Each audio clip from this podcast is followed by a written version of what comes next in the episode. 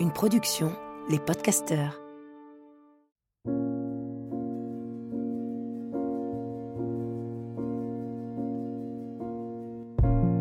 Bienvenue dans Pleine Présence, le podcast qui donne envie d'habiter pleinement l'instant présent. Qu'a-t-on de plus beau à offrir que notre pleine présence au reste du monde? Qu'a-t-on de plus beau à s'offrir à nous-mêmes? Juste quelques instants, être pleinement ici et maintenant, à l'écoute des éléments qui nous entourent, à l'écoute de notre souffle, à l'écoute du soi, à l'écoute de l'autre. Je m'appelle Lily Barbery-Coulon, j'enseigne le Kundalini Yoga et la méditation. Je suis l'autrice de plusieurs livres et j'ai longtemps été journaliste avant de transformer ma vie et de la consacrer au déploiement du soi. Ce nouveau rendez-vous me permet de réunir tout ce qui m'anime, la méditation bien sûr, mais aussi le partage des personnes qui m'inspirent et me donnent envie de me redresser et de me mettre en mouvement au service de ma conscience. Chaque épisode commence par une courte méditation et se poursuit par un entretien avec ceux qui changent le monde à leur niveau, suivent leur intuition, traversent les jugements et honorent leur mission. Autant de sources d'inspiration pour réinventer la narration et être encore plus proche de notre essence. Installez-vous sur votre support ou bien euh, mettez-vous sur le rebord d'une chaise. Confortable, mais en même temps, je voudrais quand même que vous gardiez euh, conscience de votre dos et que vous essayiez de l'étirer vers le ciel. De garder les épaules loin des oreilles et de rapprocher les omoplates, d'ouvrir la poitrine, de projeter le sternum vers le ciel et de garder le menton engagé vers le sol. Les yeux sont fermés, Juste prenez un temps pour euh, observer votre souffle tel qu'il est sans chercher à le changer. Vous respirez par le nez. Comment est votre respiration à l'instant présent?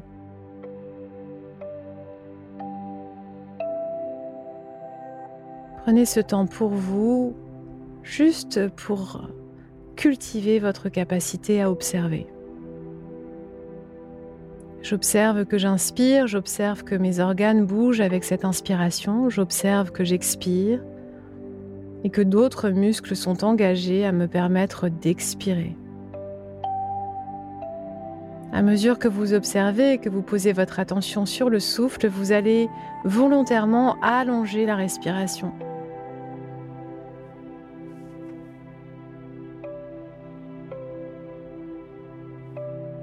De plus en plus longue, de plus en plus profonde. Vous allez chercher le souffle au centre de la Terre.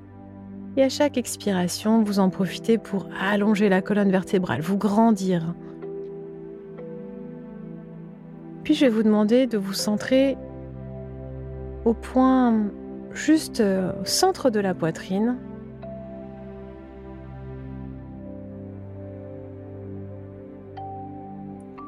Et on va faire un exercice de visualisation ensemble. Vous avez toujours les yeux fermés. Vous respirez longuement et profondément. Et vous allez visualiser au centre de la poitrine une pyramide. Imaginez son socle carré et puis de chacun des côtés, la pyramide qui se rejoint au sommet. Vous placez cette pyramide au centre de votre poitrine. Imaginez sa géométrie dans toutes les dimensions. Et vous allez imaginer que chaque contour de la pyramide est tracé par une ligne de lumière. Visualisez le socle de lumière, chacun des côtés qui remonte vers le centre tout en haut, vers le sommet de la pyramide.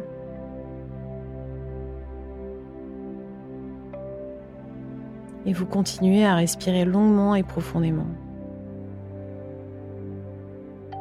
Une porte s'ouvre au centre de cette pyramide et vous entrez dans un temple rempli de pierres précieuses.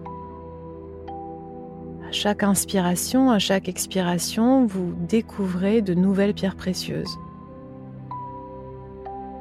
Des pierres de toutes sortes, de toutes les couleurs, des émeraudes, des rubis, des tourmalines, des calcédoines, des diamants, des chaînes d'or.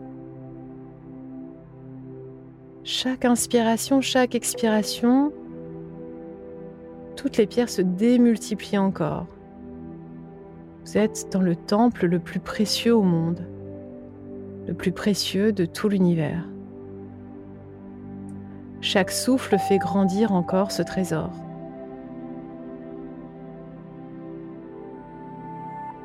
Plus vous respirez, plus le trésor grandit, plus cette pyramide lumineuse se gorge de pierres précieuses. Imaginez leur éclat, leur rayonnement sur votre peau, sur votre poitrine. Et si je vous disais à présent que ce trésor est le vôtre, que ce trésor appartient à votre cœur, que c'est exactement ce qu'il y a à l'intérieur de vous, des milliers, des milliards de pierres précieuses prêtes à se démultiplier, prêtes à avoir de plus en plus d'éclat. Et qu'il vous suffit pour cela juste d'être qui vous êtes. Inspirez profondément. Expirez par la bouche. À nouveau, inspirez. Expirez. Inspirez. Retenez, retenez, retenez, scellez tout l'éclat, toutes les lueurs de toutes ces pierres précieuses à l'intérieur de vos cellules. Et expirez, relâchez.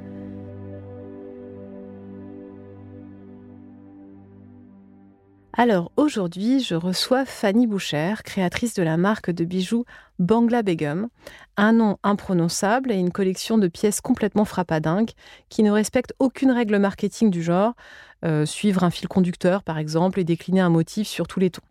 Non, Fanny, elle n'aime pas les règles et encore moins la hiérarchie qui enferme. C'est sans doute ce qui l'a conduit à claquer la porte de l'une des plus prestigieuses classes préparatoires lorsqu'elle était jeune étudiante en Cagne à Henri IV, à Paris qui est un lycée euh, très prestigieux à Paris. Assoiffée de philosophie et de littérature, elle espérait comprendre le sens de l'existence et elle a atterri en Inde où elle a vécu huit ans et a appris un métier qui n'avait rien à voir avec ses aspirations premières. Je l'ai rencontrée peu après son retour à Paris. Elle avait déjà créé sa première marque de bijoux. Elle a ensuite participé à la création d'une énorme marque de joaillerie. Et lorsqu'elle en est sortie, elle a pris le temps. Elle a pris le temps de réfléchir. Elle est partie dans un camp de réfugiés en Grèce. Elle a passé des mois à Naples à écrire, à juste prendre le temps de savoir ce qu'elle avait envie de faire du reste de sa vie et à mettre au monde son nouveau projet qui est donc Bangla Begum, un vestiaire de bijoux très différent euh, de ce qu'on peut connaître. Euh, encore une fois, ça répond pas à des règles de marketing. Euh, ce sont des bijoux qui sont à la fois irrévérencieux, malicieux, qui sont sertis de panache, d'humour, aussi beaucoup d'élégance. Et Fanny, euh, elle a aussi euh, parallèlement beaucoup suivi mes cours de yoga au point de s'engager euh, dans une formation à l'enseignement du Kundalini Yoga avec moi. alors, ne m'écrivez pas pour me demander si je forme encore, parce que c'est pas le cas. En ce moment, en tout cas, c'est pas le cas. Euh, mais euh, on a, du coup, on se connaît bien et euh, j'ai énormément d'affection pour elle. Je voulais l'inviter dans ce podcast où souvent on parle d'écologie, de spiritualité. On pourrait se dire qu'une créatrice de bijoux, bah, elle n'a pas forcément grand-chose à faire dans cette histoire. Et pourtant, Fanny, c'est l'une des personnes qui m'inspire le plus parce qu'elle a beaucoup de liberté et qu'elle s'est jamais cloisonnée euh, dans un coin qui serait soit justement euh, l'intellectuel et uniquement euh, la littérature, la philosophie. elle s'amuse avec la mode, elle s'amuse avec beaucoup de choses et cette façon de s'amuser, de sautiller d'un genre à l'autre m'inspire beaucoup. Salut Fanny. Salut Lily. Bon, on se connaît très bien, on va pas faire comme si on n'était pas copines, on est très amis. Je sais que c'est ton tout premier podcast. Ouais, j'ai hyper peur.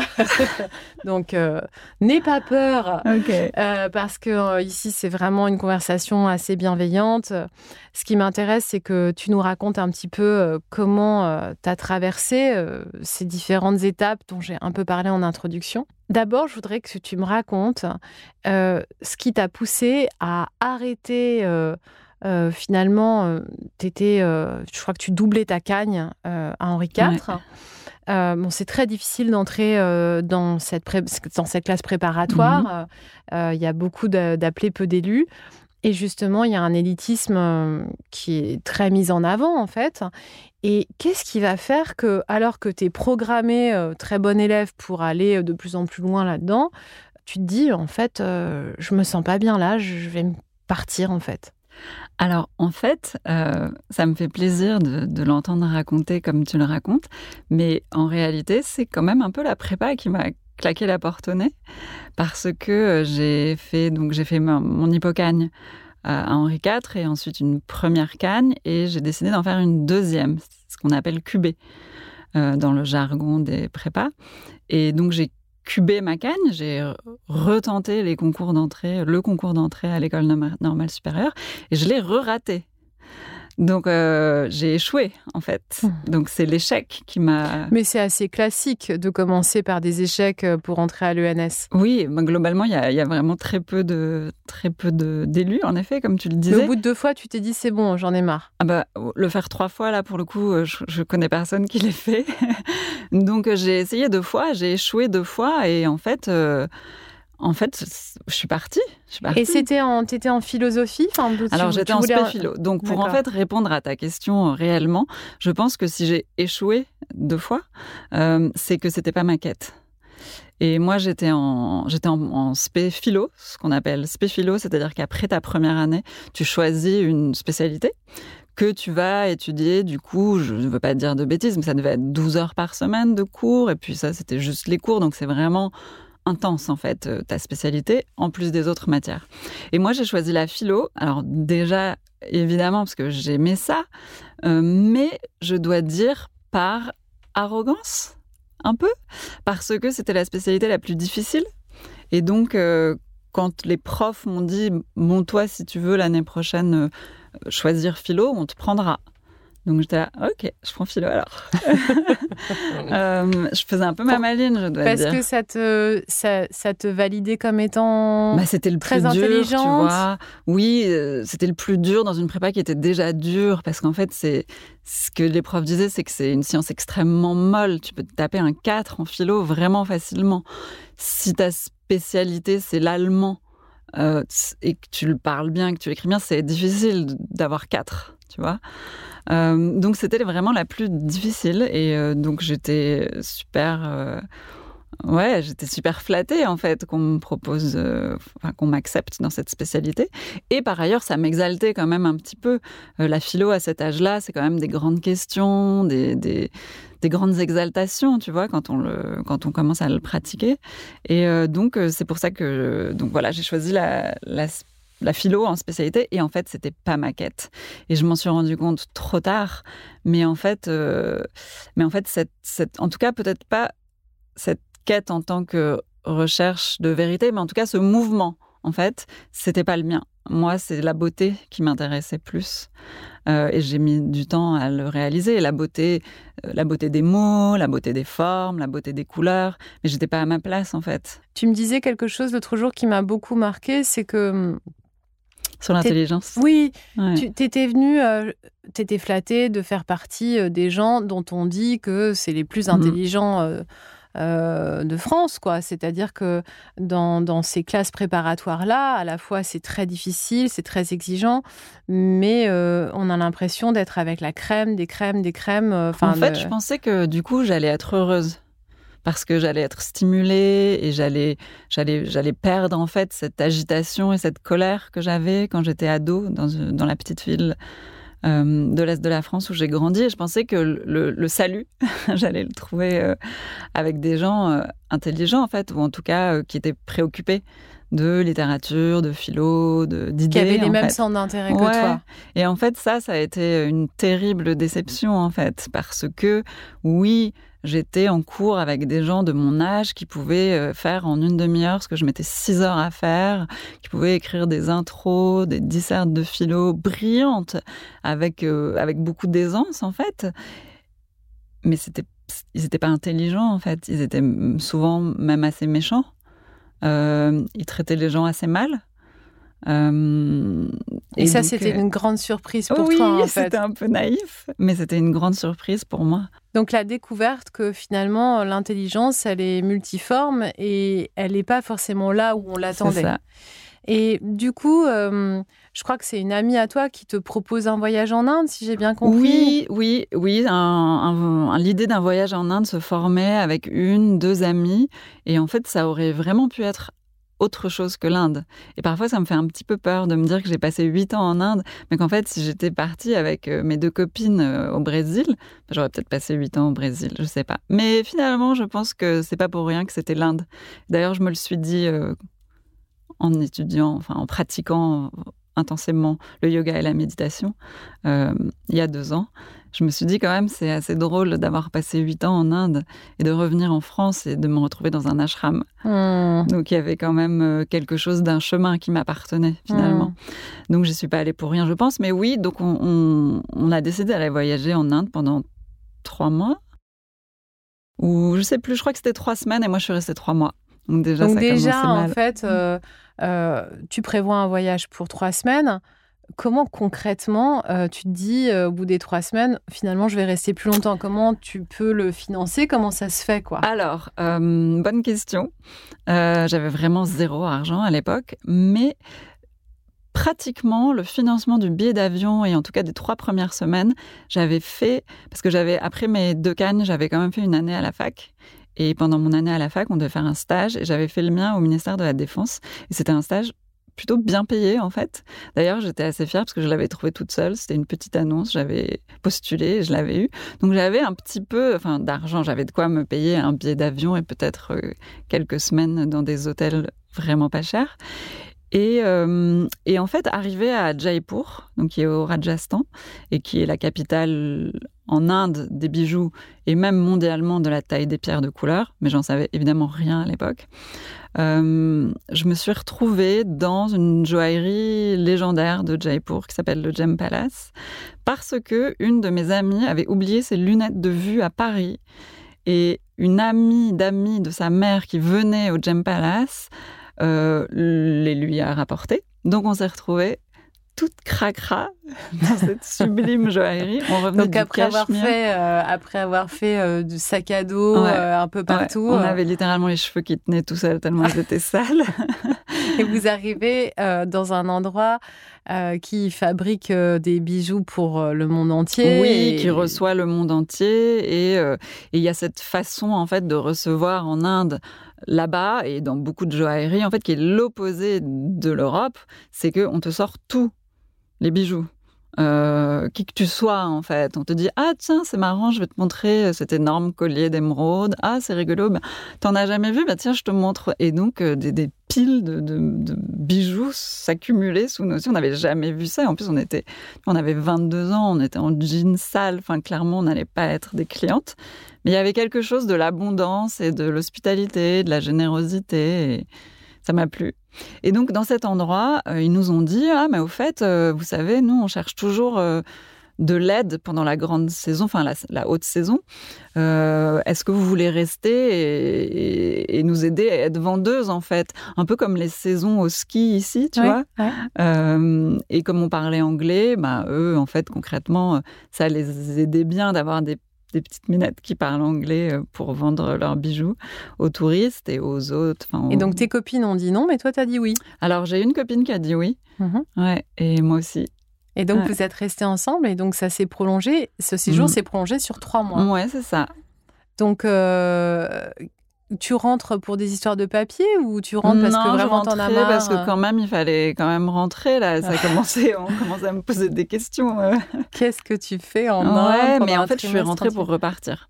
C'est-à-dire je suis rentrée en me disant je veux revenir vivre dans cet endroit, mais avec un job. Mmh ouais. Donc je suis rentrée. Et donc là, comment t'as fait? T'es repartie mmh. là-bas Tu t'es trouvé un emploi? Comment ça, s'est déroulé? Ouais, ouais. J'ai, bah, il y avait il y a plein de designers en fait qui, qui vivent à, enfin non, qui ne vivent pas justement à Jaipur, mais qui font fabriquer soit leurs bijoux, soit leurs textiles, euh, et qui ne veulent pas y vivre, mais qui ont besoin d'yeux euh, qui leur ressemblent en fait ou qui connaissent leur goût. Et donc il y avait euh, quelques designers, pas beaucoup, qui cherchaient cherchaient des, des, gens un peu comme moi, en fait, qui pouvaient vivre là-bas à l'année et vérifier leur production, euh, vérifier que c'était du vert et pas du bleu. Et, comment euh, ton entourage réagit Hyper mal.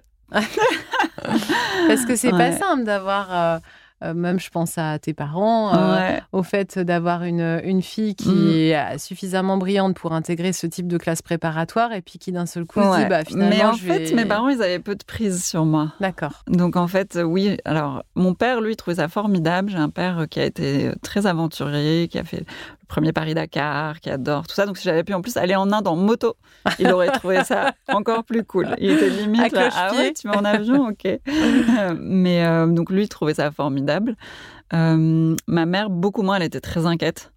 Euh, bah, c'est loin, quoi. Ouais, c'est loin. Et ma mère, je pense qu'elle pensait que j'allais faire un peu n'importe quoi. Et elle avait des elle avait des angoisses, en fait, qui n'étaient hmm. pas les miennes. Euh, mes sœurs euh, trouvaient que c'était un peu nul aussi, comme idée, globalement.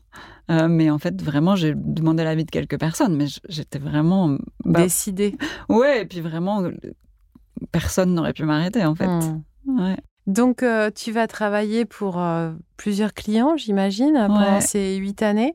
Et euh, tu finis par euh, développer quand même une grande capacité à, connaître les pierres. Euh, Je connaissais rien du tout. Oui, mais du coup, pendant huit ans, tu t'es fait un œil. Oui, mais... plutôt un muscle. en fait, je pense que déjà, il n'y avait pas beaucoup d'enjeux financiers. Je, travaillais pour des gens qui faisaient des pierres, qui utilisaient des pierres semi-précieuses.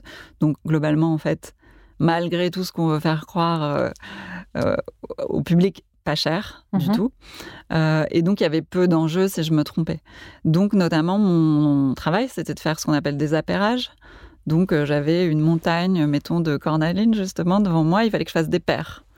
Et elles sont toutes différentes, en fait. En, des paires pour pouvoir faire des boucles d'oreilles, en fait, derrière Des boucles d'oreilles, ouais. Ou si c'était des bagues, je devais je devais trier en fait. Euh, Donc c'est un travail euh, presque aussi de, coloriste Oui, c'était beaucoup un travail de coloriste, oui. Mais il n'y a pas que la couleur dans les pierres, il y a aussi la matière, ce qui se passe, la vie à l'intérieur. Mais ce que, ce que j'ai adoré, c'est que du coup, je dis muscle parce qu'en effet, des centaines de pierres passaient devant mes yeux tous les jours. Et donc, je me suis fait un œil comme on se fait un muscle en fait. Mais je n'avais pas les termes techniques. Et donc, j'ai inventé des petits termes à moi pour euh, qualifier ce que je voyais comme phénomène dans les pierres. Et ensuite, plusieurs années plus tard, j'ai fait un cours de gémologie. J'ai fait un, je sais pas si c'est un cours, mais oui, un certificat de gémologie. Et donc, j'ai appris les vrais termes. Et en apprenant les vrais termes, a posteriori, je me suis dit ah ça s'appelle comme ça ça ah oui moi j'avais donné un autre nom mais j'avais en effet vu qu'il se passait ça dans ce type de pierre ou alors que ces deux pierres là je me disais qu'elles étaient cousines. Bah, J'en ai la confirmation maintenant, en effet. Donc c'était un apprentissage euh, à l'envers.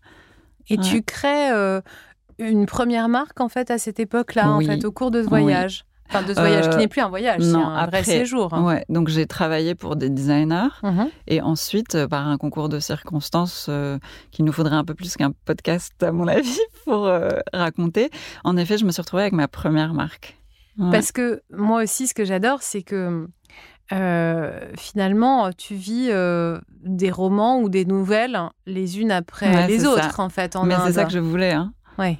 Moi, je voulais que ma vie, elle, elle, soit un roman. Mmh. Parce que euh, finalement, tu as accès à une catégorie de la population à laquelle on n'a pas forcément accès euh, régulièrement, déjà ces créateurs, mais aussi euh, les gens qui achètent des bijoux. Euh, et tu vas créer un réseau en fait très atypique. toi qui viens d'un petit village de l'Est, tu te retrouves à fréquenter des gens qui sont parfois très privilégiés. Ouais, ça c'est Jaipur. Ça c'est Jaipur, ok. Jaipur fait, ça. Il y a beaucoup beaucoup de passages dans cette ville qui est en fait quand même une petite ville. C'est considéré comme une ville de province hmm. en Inde, mais il me semble que c'est plus de 3 millions d'habitants. euh, c'est des échelles différentes. C'est ça. Et en mai, et c'est une ville qui est considérée provinciale, notamment en Inde, par en fait, c'est une ville très traditionnelle, tu vois, euh, très belle, que les touristes adorent, mais pour les Indiens, c'est considéré vraiment comme un petit peu, euh, oui, traditionnel, quoi. Et, euh, et, mais il y a beaucoup de passages, et beaucoup de passages d'un tourisme un peu particulier, qui vient souvent, par exemple, qui vient faire du shopping, qui vient acheter des bijoux, qui vient faire du polo. et en fait, il y a assez, il y a peu peu d'expats dans cette ville. Il y a beaucoup de gens qui y passent, mais des gens qui vivent à l'année, il y en a très très peu. Et donc finalement, en effet, on... vous vous connaissiez tous. Hein. déjà, on se connaissait tous et, on, est obligé de tous se connaître. On était, on était vraiment pas beaucoup. On est obligé quand même de tous bien s'entendre. Et puis en fait, on se ressemble un peu parce que c'est un peu dingue de venir habiter à Jaipur quand tu as 22, 23 ans.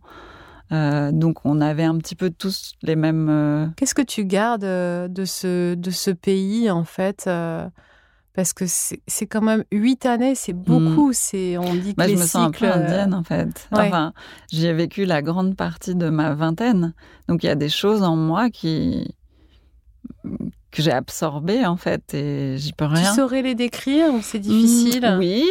Alors il y a des choses un peu bêtes. par exemple, c'est plus dans les coutumes, dans euh, être très vêtu ou dévêtu devant des personnes plus âgées ou que tu respectes. C'est vraiment une question de respect. Là-bas, tu, tu montres pas beaucoup de peau, en fait. Euh, après, je dis toujours que quand je suis rentrée en Europe, euh, j'avais vraiment beaucoup encore. J'étais encore beaucoup façonnée par la façon dont on vit en Inde. Et par exemple, si je voyais des ados à Londres notamment des ados d'origine indienne, genre se rouler une pelle. J'étais hyper choquée. et je me disais, oh, si ton oncle au Punjab te voyait, t'aurais des ennuis. Tu as gardé aussi un sens très particulier de la couleur, il me semble. Ouais, ça je l'ai apprise là-bas. Ouais. Euh, oui, parce que là-bas, en fait, la couleur, euh, c'est un alphabet.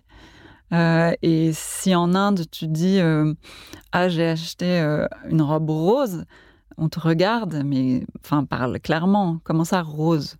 C'est rose quoi? Rose saumon, rose oignon, rose fuchsia, hot pink. Enfin, je veux dire, il y a tellement de nuances de rose. Et ça, ouais, ça, ça faisait rire les gens quand je rentrais. Ça, et puis euh, quand on vient dans ton studio, puisque aujourd'hui tu as un studio qu'on peut visiter, euh, qui est un studio à la fois de création, mais qui est un lieu de vente, euh, il me semble qu'il y a aussi un rapport avec l'hospitalité. Oui. qui, vrai, qui, est assez hérité en fait de ce que moi j'ai pu observer quand j'ai voyagé dans ce pays. Et notamment parce que en fait j'accueillais beaucoup de gens de passage. Mais c'était vraiment mon appartement à Jaipur, c'était le Lonely Planet. Il y a des gens qui venaient dormir chez moi, je ne les connaissais pas. C'était des amis d'amis. Et, bien sûr, ils. Tu avais besoin d'un endroit pour cracher. Mais oui, mais bien sûr. Et puis, parfois, je me souviens, donc il y a un festival de littérature à Jaipur qui est devenu assez connu. Et euh, il y a des amis qui débarquaient de toute l'Inde. Parfois, on était dix dans mon appartement. Il y en avait, des matelas dans le, dans le salon. Enfin, oui, c'était vraiment une forme d'hospitalité particulière à l'Inde. Et d'ailleurs, quand je suis rentrée en Europe, je me souviens qu'une fois, j'ai demandé à une copine si je pouvais dormir chez elle deux jours ou trois jours, je sais plus. Et, euh, je l'avais déjà fait et on se connaissait bien. Et elle m'a dit quelque chose comme euh, Alors, euh, mardi, oui, mais mercredi, ça m'arrange pas parce que la femme de ménage vient mercredi. Donc, du coup, c'est compliqué pour changer. Enfin, une, une, raison assez pratique et qui m'a qui m'a vraiment glacé le cœur, en fait. Mmh. Je me suis dit, mais oh, oh là là, quand tu as connu la chaleur de l'hospitalité indienne, l'Occident est si froid. Mmh. Ouais, j'entends ça. Parce que c'est ce que je ressens quand on est avec toi et que tu ouvres tout pour pouvoir euh, euh, rendre les gens, euh, leur donner la sensation qu'ils sont chez eux, même si on est chez toi. Euh, donc, euh, tu crées cette marque. Euh, après ces huit années, tu rentres en Europe. Mhm. et on s'est connus, je pense, autour de cette période où tu... il y avait des ventes avec plusieurs créateurs. Et puis, je me souviens de t'avoir vu chez chez notre amie Sarah Stagliano. Ah, c'était là quand je me demandais. Au moment où elle a lancé sa marque de lingerie, il y a une marque qui s'appelle Henriette H. Et du coup, je t'avais découverte là, et avec des bijoux qui étaient très identifiables comme ceux qu'on trouve en Inde. En tout cas, il y avait encore cette, voilà. Mmh et, des matériaux euh, très luxueux. Mm. Et puis, quelques temps plus tard, euh, je ne sais plus combien de fois on s'est vu entre ce laps de temps, mais engagé sur un projet complètement différent, euh, de lancer en fait une marque de haute joaillerie mais qui serait accessible, mm. avec des prix un peu différents, en essayant mm. d'observer tout ce qui se passe dans la haute joaillerie qui cause des prix aussi élevés et d'essayer de réinventer en fait ce modèle-là avec une proposition numérique, digitale. Mmh.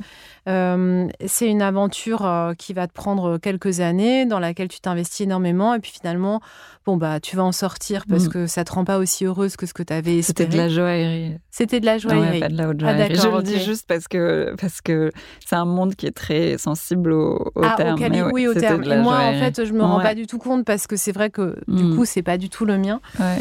Euh, mais je t'ai vu inventer, créer, imaginer plein de choses euh, euh, pour jouer avec ces codes, justement.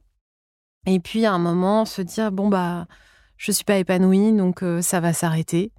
Et là, en fait, qu'est-ce que je vais faire, en fait? Et tu as pris le temps. Tu as pris un long moment. Mm. Et, et moi, ça, ça m'a beaucoup inspiré le fait de dire, bon, évidemment, euh, à l'époque, euh, et c'est encore le cas aujourd'hui, tu, n'avais pas d'enfant, euh, mais je, me suis dit, c'est quand même super courageux de d'explorer ce temps pour soi et de se dire, bah, je vais pas me précipiter dans une nouvelle aventure entrepreneuriale où tu aurais pu être salarié de n'importe quelle boîte parce que tu avais quand même vraiment un savoir-faire. et tu es parti, il me semble que tu as commencé par partir dans ce camp de réfugiés où tu as passé quelques mois. Alors, euh, je crois que je suis d'abord partie à Rome. Oui. Mais en fait, tu sais quand même que la chronologie n'est pas, enfin, n'est pas si simple. C'est-à-dire que je suis partie, en effet, de cette, euh, de cette euh, aventure entrepreneuriale et je me suis défiancée. Ah oui, c'est vrai. Donc il y avait ça aussi dans le, dans le besoin de prendre du temps pour moi. tout d'un coup, vraiment, j'avais j'avais j'avais quitté euh, en un fait, travail. En fait, tu sortais de deux potentiels mariages en fait, en même temps, un personnel et un euh, professionnel. Et en fait, euh, et donc j'ai commencé par quitter ma boîte. Mmh et un moment plus tard, presque un an plus tard, je je me suis défiancée. Ouais. Et, euh, et, à ce moment-là, j'habitais à Londres et je me souviens que je cherchais un appart à Londres, du coup. Euh, et je me suis dit, mais en fait, qu'est-ce que tu es en train de faire? Pourquoi tu es en train de chercher un appart à Londres? Pour quelle raison, en fait? Qu'est-ce que tu vas faire à Londres? Euh, et je me suis dit, mais en fait, c'est vrai, qu'est-ce que, qu'est-ce que je me précipite à rechercher un appartement quelque part? J'ai mis toutes mes affaires en garde-meuble et je me suis dit, qu'est-ce que je veux vraiment faire là? Qu'est-ce que ce qui vraiment me fait envie? Et c'était un peu la première fois de ma vie que je pouvais me poser cette question parce que j'étais vraiment libre. J'avais un petit peu d'argent parce que j'avais quitté ma boîte dont j'étais cofondatrice. Et je me suis dit, OK, alors ce dont j'ai vraiment, vraiment, vraiment envie là, je voudrais aller à Rome apprendre l'italien c'est hyper kitsch. euh, et donc je suis partie. Attends, moi, si j'avais vraiment, vraiment là du temps d'un coup, je crois que j'aurais envie de passer mon permis. Alors, je peux comprendre qu'on ait envie d'apprendre l'italien, tu vois. Donc, j'ai passé un mois là-bas. Euh, J'allais à l'école toutes les après-midi. Euh, et j'ai en effet appris l'italien. Ensuite, l'autre chose que je voulais faire depuis très longtemps, c'était en effet être bénévole dans un camp de réfugiés en Grèce. J'avais vraiment voulu le faire au moment où la crise migratoire avait pris énormément d'ampleur. Et puis ça s'était pas fait, notamment parce que la personne avec qui je vivais à l'époque euh, était vraiment contre. Enfin, c'était compliqué. Euh, et, j'avais plusieurs amis qui étaient allés dans ce camp et qui avaient été impliqués dans cette, euh, dans ça en fait. Et j'avais vraiment, je voulais vraiment y aller. Donc j'ai fait ça aussi pendant un mois, un peu plus d'un mois, un mois, ouais, en Grèce. Et je me souviens que d'ailleurs, oui, on a fait quelque chose ensemble à cette époque-là. Euh. en fait, j'étais très très inspirée euh, par euh, ce, ce que tu étais en train de découvrir, tu as eu la gentillesse de tenir un, journal, en fait, pendant un temps que tu partageais avec moi, mmh. de ces familles que tu rencontrais, de ces hommes, de ces gens qui étaient pris en otage d'un espace qui n'est plus un espace de vie en fait qui est entre mille mondes mais qui ouais c'était d'ailleurs très bizarre parce que c'était à la fois tout ce qu'on faisait devait euh, encourager euh, le côté éphémère de ce camp. Et à la fois tout ce que tu peux envisager pour euh, améliorer un peu le quotidien des gens ne relève pas de l'éphémère. Donc c'était vraiment un peu compliqué comme problématique. Ouais, moi j'avais été très troublée et, en fait quand tu me racontais ces choses, euh, enfin ces, situations de vie, pour moi je me disais que hum, j'avais participé à une organisation euh, quand j'étais lycéenne hein, qui a été très marquante pour moi. Euh, en 94, c'était la guerre en ex-Yougoslavie. Moi, c'était l'année de mon bac. J'avais une professeure de philosophie extraordinaire qui s'appelle Laurence Sonsenlove qui a été euh, très très marquante pour moi, qui a compté beaucoup et euh, qui avait fait venir Romain Goupil euh, dans mon lycée pour qu'il nous parle de, d'un documentaire qu'il avait réalisé sur ces gens en, Bosnie et, et, la situation de grande détresse et la, la réflexion miroir entre ces jeunes élèves et nous. Et moi, j'avais une vision en fait de Sarajevo et de la Bosnie tellement euh, euh, lointaine de ce que c'était alors que c'était un pays qui était à quelques heures d'avion euh, de chez moi. Mmh. On en avait énormément en commun. Et euh, avec quelques étudiants, on s'est rapproché en fait d'une association qui existait déjà à Nanterre et on a créé un lien entre notre lycée et un lycée à Sarajevo et on a commencé à envoyer des colis dans lesquels on avait choisi de ne pas mettre ce qu'on met d'habitude dans les colis d'aide humanitaire, à savoir du riz et, de la farine, Enfin bon. Là, c'était très personnel. On devait créer un colis qui nous ressemblait, de ce qu'on aurait aimé recevoir. Et donc, euh, on ne savait pas s'ils avaient de l'électricité, on ne savait pas, mais on, a créé un colis avec, euh, je me souviens très bien, j'ai fait une mixtape avec euh, une cassette avec les, titres que j'écoutais. J'ai mis des bougies en me disant que comme ça on pourrait lire. j'ai mis un magazine que j'aimais bien lire, mais en anglais. On a mis des bouquins, un appareil photo jetable aussi, et notre adresse sur une enveloppe qui était timbrée avec un timbre français. Et l'idée, c'est que la personne qui allait recevoir ce colis pouvait ensuite correspondre avec nous en donnant euh, notre lettre à un casque bleu qui pourrait l'amener à Split euh, où euh, le courrier partirait pour la France. Et j'ai pu correspondre avec une fille qui s'appelle Leila pendant de nombreux mois. donc imagine mon émotion quand tu reçois cette mmh lettre, puisque nous, on devait se décrire et l'idée n'était pas d'envoyer de, de l'aide anonyme, mais au contraire d'incarner complètement euh, notre propos, pas pour mettre euh, l'accent sur nous, mais pour redonner de l'humanité euh, dans une situation d'urgence. T'es qui? Je suis qui? Mmh. Si on se connaissait, peut-être qu'on pourrait mettre autre chose. Ça a mmh. complètement changé ma vision du monde et ma vision des catastrophes parce que on redonnait de l'humanité mmh. à chacun en fait en travaillant de cette manière-là. Et elle m'a envoyé des photos de ses Doc Martins, on avait les mêmes. Euh, elle m'a envoyé elle aussi une mixtape, euh, des concerts clandestins qu'ils enregistraient euh, dans des caves. elle m'a raconté en fait toutes les fêtes qui s'organisaient. Mmh. C'était une fille du même âge que moi et on vivait les mêmes choses. Simplement, elle, il y avait un contexte de mmh. guerre. qui faisait qu'elle prenait un risque pour sa vie lorsqu'elle allait à un concert clandestin. moi, je risquais juste de me faire engueuler par ma mère. Mais voilà, en fait, on avait les mêmes désirs, les mêmes envies. Et quand tu m'as parlé de ton expérience, je me souvenais que hum, on mettait aussi des tampons hygiéniques, mmh. euh, enfin des serviettes hygiéniques, mmh. on mettait euh, du déodorant, des trucs futiles. Et il y avait un mec dans ma classe euh, qui est devenu un homme politique de méga droite. C'est méga parce que c'est au-delà de l'extrême, en fait. Vraiment, c'est méga, méga, méga. Et euh, il pouvait pas nous saquer. Il saura très bien qui je suis si un jour il écoute ce podcast. Et il nous disait mais ça sert à rien ce que vous faites, ça sert à rien, c'est complètement inutile. Vous envoyez des rouges à lèvres, ça sert à rien. Et en fait non, c'était justement parce que c'était inutile, que c'était tout à fait humain. Et, euh, et du coup, je t'ai proposé, euh, je me suis dit, bah, tu sais quoi, on va demander à une marque de beauté. Euh, et j'ai demandé à une marque, pas à une marque bon marché, pas cher. Ah non. J'ai demandé, on peut pas citer la marque parce qu'ils n'ont pas voulu savoir, ils ont, ils voulaient pas du tout que je dise. Mais hum, j'ai demandé à la marque la plus luxueuse que je pouvais trouver s'ils seraient d'accord pour envoyer des savons parfumés. Et ils l'ont fait. Et ils l'ont mmh. fait. Et ils l'ont fait, mais genre tout de suite. Euh, et ça m'a tellement touchée. Je leur ai raconté en deux secondes l'histoire et c'était tout de suite oui. Et il n'y avait pas de discussion. Ils ne voulaient pas qu'on dise qui ils mm. étaient parce qu'ils ne voulaient pas qu'on s'imagine qu'ils étaient en train de faire une opération de communication. Moi, ça m'a beaucoup appris parce que je fais plein de choses dont je parle jamais en fait publiquement. Finalement, quelle est la valeur du don sans bah, aucune attente en, retour? euh, Une des grandes leçons de ce séjour, c'était notamment que oui, ça ne sert à rien. Dans le sens où tu veux, si tu veux avoir un impact sur ce genre de, de mouvement, en fait, c'est seulement de la grande échelle. Donc c'est la politique, ou c'est travailler pour l'ONU, par exemple. Donc oui, en effet, ça ne changera rien. Mais accepte que l'effet que tu peux avoir, l'impact que, que tu peux avoir, est minuscule. Il est à l'échelle d'une vie humaine mais, mais c'est magnifique.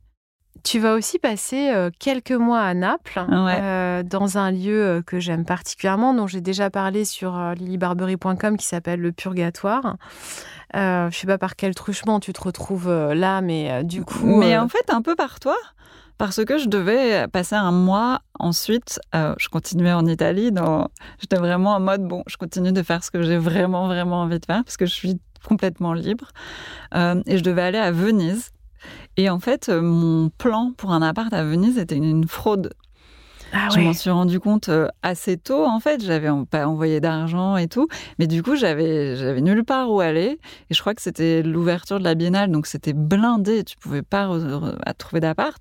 Et donc je me suis dit, mais en fait, Venise, enfin, je peux y aller à un autre moment. En fait, j'ai qu'à aller ailleurs. Et je me suis dit, bah, je vais aller à Naples, mais ok, où je me loge à Naples. Et je me suis souvenu, il y avait quelque chose dans ma tête qui m'était resté de cet article que tu avais écrit sur le purgatoire. Euh, tu sais, vraiment, c'est le genre de lieu, si, tu lis ou si tu vois des photos, tu les oublies jamais vraiment. Et donc, j'ai écrit à Nathalie, qui est euh, cette Française euh, tout à fait hors du commun, qui a ce lieu, et je lui ai raconté ma vie, littéralement totalement raconter ma vie. Euh, voilà, j'ai fait ci et ça. Je me suis défiancée. Et en plus, en plus, c'est toute une histoire parce que la première, la première réalisation qu'en fait j'allais devoir rompre ses fiançailles, ça s'était fait à Naples. Mmh. Et donc vraiment, Nathalie adore, maintenant, elle est devenue une amie. Et donc euh, maintenant, je sais qu'elle adore ce genre de, d'histoire qui se retrouve un peu... Oui, elle aime beaucoup les Et donc en effet, euh, je crois que c'était un an plus tôt... Euh, bref, je m'étais retrouvée à, Naples pour aller à un mariage, pas loin, et puis on s'était tellement disputé, et, et il s'était passé tout un tas de choses qui m'avaient fait réaliser, un, que la journée que j'avais passée toute seule à Naples, j'avais été hyper heureuse. et que deux, en fait, ça allait se terminer, cette histoire, en fait, et que c'est moi qui allais devoir la terminer. Mais j'en avais pas du tout le courage. Euh, et j'allais devoir faire un long chemin. C'est-à-dire que tu avais déjà invité tous tes amis euh, pour le mariage. Oui, ça, c'était encore après. Oui, oui, non, mais, ah oui, j'avais envoyé un save the date et ensuite j'ai envoyé un free the date. quand même... tu vois, ce thème de liberté, quand même, que j'ai introduit au début, il est quand même assez euh, tu vois, il, est tout le temps euh, présent. Euh, je après, c'était dur. Hein, de, Bien sûr, mais la liberté, c'est très cher à, ça, payer. C'est sûr, ça c'était un point que je voulais faire, c'est que ça se paye très cher en fait. C'est un choix ou une nécessité. C'est toujours des renoncements, mais, mais en même temps, euh, c'est ce qui t'a permis aussi derrière, après toutes ces aventures en Italie et ailleurs, de te retrouver à nouveau à Paris. Mm avec l'envie de créer à nouveau. Euh, et alors là, euh, pas du tout euh, ce que tu avais fait auparavant. Mmh, non, pas du tout. Déjà, je voulais plus travailler l'or parce que c'est trop cher. Et j'avais pas envie de vendre des bijoux à ce prix. J'avais pas envie de ce, de ce lien avec les clients. Je sais pas si c'est un lien, mais en tout cas, j'avais pas envie de, de, ça, de ce prix entre nous, et du coup d'être limité dans les gens à qui je pouvais parler et vendre mes bijoux, parce qu'en fait, l'or devient de plus en plus cher, mais la courbe, le graphique du prix de l'or sur ces 20 dernières années, c'est complètement dingue, en fait. Et donc, en fait, notamment, cette mode des petits bijoux avec vraiment très peu d'or. En fait, c'est une mode qui est dictée par une réalité économique. On ne peut plus travailler l'or, c'est trop cher. Et donc, euh, je savais que j'avais plus envie de travailler euh, ce métal, même s'il est magnifique. Et c'est le plus beau métal à travailler. Il est, la couleur est magnifique, euh, c'est parfait pour les pierres. Bref, je voulais plus travailler ce métal et je voulais faire quelque chose de plus accessible et de plus amusant, des choses avec lesquelles on pouvait vraiment s'amuser. Parce que l'or, c'est si cher, tu peux pas t'amuser. En fait, tu peux pas t'amuser à essayer de faire un prototype un peu n'importe quoi. Ça coûte trop cher. Et du coup, par euh, conséquent, euh, les artisans qui travaillent l'or sont de moins en moins à même de faire des choses amusantes puisqu'on leur en demande de moins en moins parce que ça coûte de plus en plus cher. Bref, je voulais faire de la fantaisie, ce qu'on appelle de la fantaisie, c'est-à-dire pas de l'or en fait, tout simplement. Mmh. Et et tu as imaginé le vestiaire d'une euh, d'une femme Enfin, maintenant, on pourrait se dire qu'elle n'a pas vraiment de genre, en fait. Non, t'as euh, raison. Euh, parce que il y a d'ailleurs beaucoup de photos où tu utilises, tu utilises des modèles, parfois mmh. des enfants, parfois des hommes. Mmh. parfois, on ne sait pas tellement quel est le genre de la personne, on s'en fiche, mais de la liberté de créer avec son bijou une allure euh, et, des histoires. Ouais, euh, parce qu'il y a euh, toujours beaucoup d'histoires derrière chacune de tes créations. Quoi. Ouais, il y a. Déjà, j'ai créé la boîte à bijoux d'un personnage imaginaire parce que, après des années dans l'univers des startups, comme on dit, où en fait j'entendais les vraies histoires de création de boîtes qui étaient souvent hyper différentes de l'histoire officielle, en fait entre la narration marketing entre le storytelling et marketing et la euh, réalité de la création de la boîte, c'était euh, pas un embellissement, c'était des gros mythos en fait. Hein, et en fait, j'en avais tellement marre de ça que je me suis dit, euh, mais moi, quand je remonterai ma marque, je vais assumer que le storytelling c'est de la fiction et je vais faire de la fiction et donc créer un personnage fictif autour duquel je jouerai en fait et aussi, euh, à nouveau avec une certaine arrogance, euh, tu décides que tu vas pas euh, du tout écouter les recettes qui habituellement ont fait leurs preuves, comme par exemple de créer euh, un packaging bien défini. Au début, tu t'amuses énormément. Tu te dis, bon, je vais récupérer des vieilles boîtes de bagues. Mais alors, euh, euh, j'ai pas tout à fait eu le désir de absolument rien suivre. Les boîtes, les écrins anciens dans lesquels je vends ma bague en forme de sein, la bague boob, en fait, je me suis fait lâcher par mon usine de packaging. Ah, c'est pour près ça. Dix jours avant le lancement de mon premier bijou, qui était une bague, et je leur ai écrit, je les ai appelés. Moi, enfin, je suis une entrepreneur dans le sens où tu me dis non, ça ne m'intéresse pas, je continue d'insister, tu vois. Et, à un moment, quand même, je me suis dit, Fanny, arrête, en fait, ils ne veulent pas travailler avec toi, ça ne sert à rien d'insister. Ces personnes ne veulent pas faire ton packaging, en fait, mais euh, je lance quand même mon premier produit qui est une bague dans 10 jours, donc il, il me faut un packaging. Et donc, j'ai pensé à ces écrins anciens que j'aimais beaucoup j'avais toujours trouvé que les écrins modernes, enfin contemporains, étaient pas beaux, étaient très gros et carrés, et que les écrins anciens étaient si jolis, si délicats. Et donc, euh, euh, je me suis dit, bah, je vais prendre des, écrins anciens, j'en ai un peu, je vais, en, je vais en trouver, je vais en chiner, et je vais marquer à chaud les initiales de ma marque, et ça ira, ça sera joli. Bah, c'est vrai que c'était très très beau. Bon, mais sauf que tu pouvais pas faire ça euh, sur une très longue durée. Et heureusement pour ta marque, elle s'est tellement développée qu'aujourd'hui, tu as été obligé de développer toi-même ton propre On fait toujours le packaging ancien. Je continue d'acheter tout ce que je trouve, en fait. Euh, il y en a des cartons à l'atelier, mais c'est lui tous vos vieux packaging. c'est pas assez, en effet. Donc en fait, oui, j'ai, pas tout à fait décidé tout de suite de, d'envoyer valser euh, les règles. En fait, en fait, je trouve toujours que j'en arrive à ça, mais c'est pas, c'est pas mon, c'est pas mon but. Non, mais moi, ce que je trouve amusant, c'est euh, cette liberté dans le manque de cohérence, mais qui en fait est tout à fait cohérent. Parce que euh, de loin, on pourrait s'imaginer.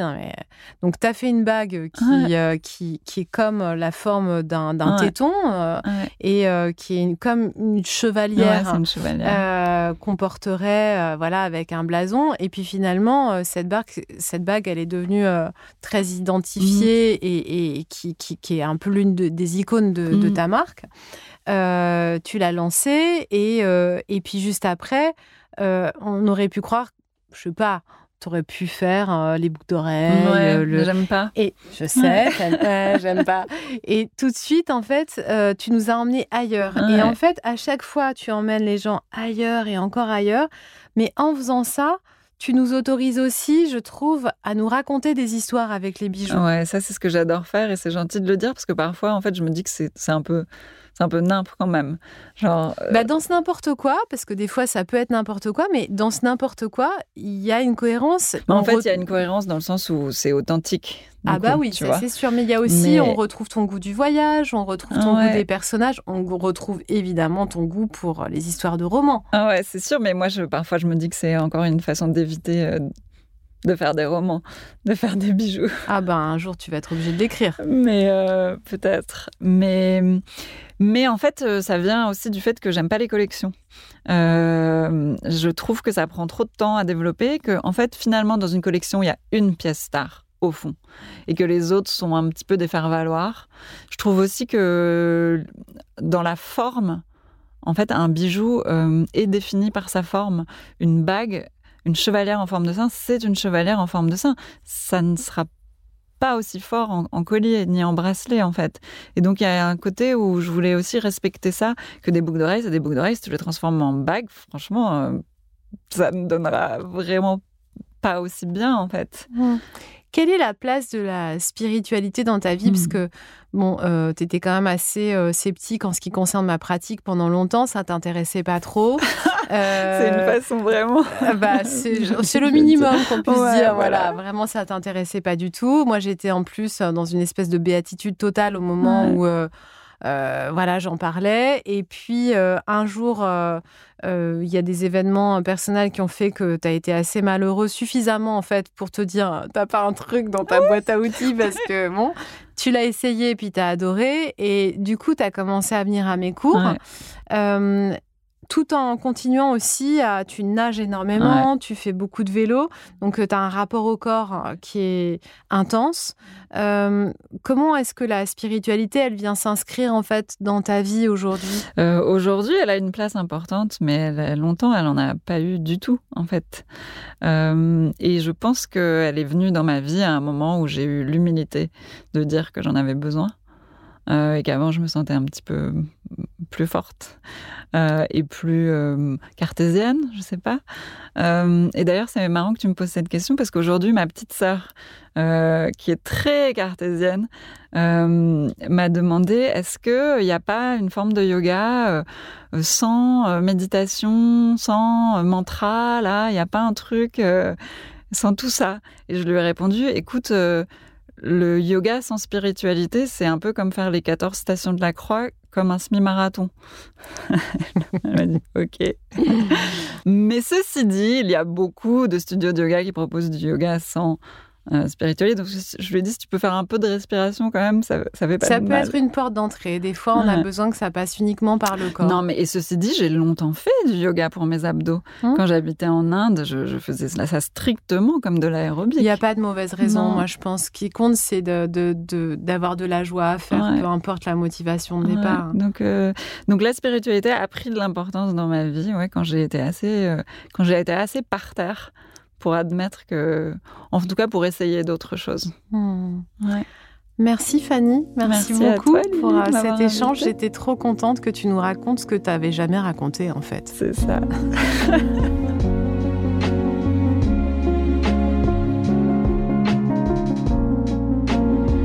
J'espère que cet épisode vous a plu, qu'il vous a inspiré.